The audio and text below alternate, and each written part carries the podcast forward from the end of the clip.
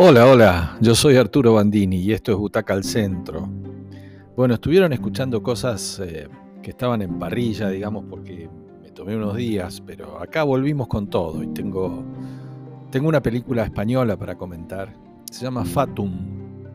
Acá Luis Tosar, Luis Tosar nos gusta, siempre. Protagoniza otra vez uno de esos policiales exasperantes que a partir de un momento se van a acelerar tanto que no sabemos dónde va a parar ni los colaterales que va a ir dejando en el camino. Es un buen policial. Tosar se pone en la piel de un ludópata, un enfermo del juego que siempre está a punto de recuperarlo, pero también más cerca de perderlo todo. No solo lo material, en este caso también es su familia la que está en juego. Cuando empieza la película lo está abandonando, la mujer y sus dos chicos.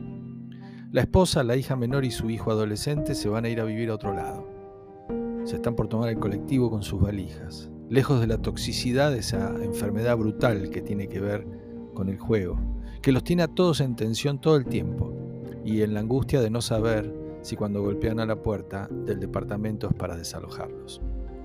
Él se arrodilla, tiene conciencia de que es en serio y vuelve a prometer una vez más que no lo va a hacer más, promesa que dura hasta el próximo dato, que llega unos días después.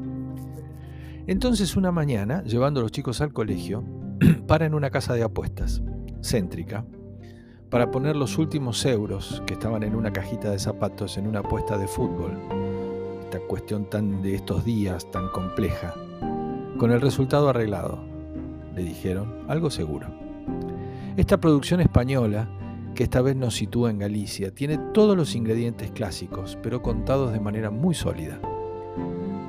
Pero todo, todo, todo va a salir mal. Los chicos no lo esperan en el auto como él les pidió, bajan a ese lugar al que no está permitido que entren chicos, pero los van a dejar. El hijo le manda una foto a su mamá que viene volando para llevarlo y dejarlo definitivamente. Todo muy dramático. Mientras la jugada en el partido que se ve por la televisión le dice que es verdad esta vez, que ganó una pequeña fortuna. Pero ya están las cartas jugadas, todo está destinado a salir mal y sale mal. Un ladrón, dispuesto a todo, entra para robarles, armado, y todo, absolutamente todo se va a salir de cauce.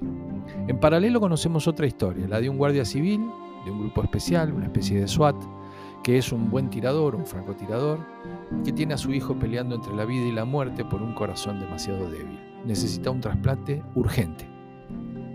Esa misma mañana del hecho delictivo lo internan. Su situación es crítica y el padre policía acude al llamado de esa emergencia en la sala de apuestas. Ya se están imaginando por dónde viene la cosa. Todo lo que va a ocurrir durante el hecho y después es una espiral de violencia y drama muy bien contado y muy bien actuado.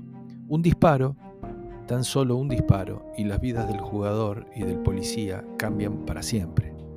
Las derivaciones de ese momento clave marcarán sus días a partir de ese momento y las de sus hijos varones. Todo está muy equilibrado en la realización. Hay drama, pero no hay golpes bajos. Y transcurre con un tono de susurro, de situaciones que pueden ser posibles y que tensan todo el tiempo el suspenso. Es una buena historia, está entretenida, si es que vale el término. Es muy compleja porque tiene varias capas y nos tiene entretenidos toda su duración. Fatum, entonces, es una buena película ¿eh? de siete butacas que la disfruten.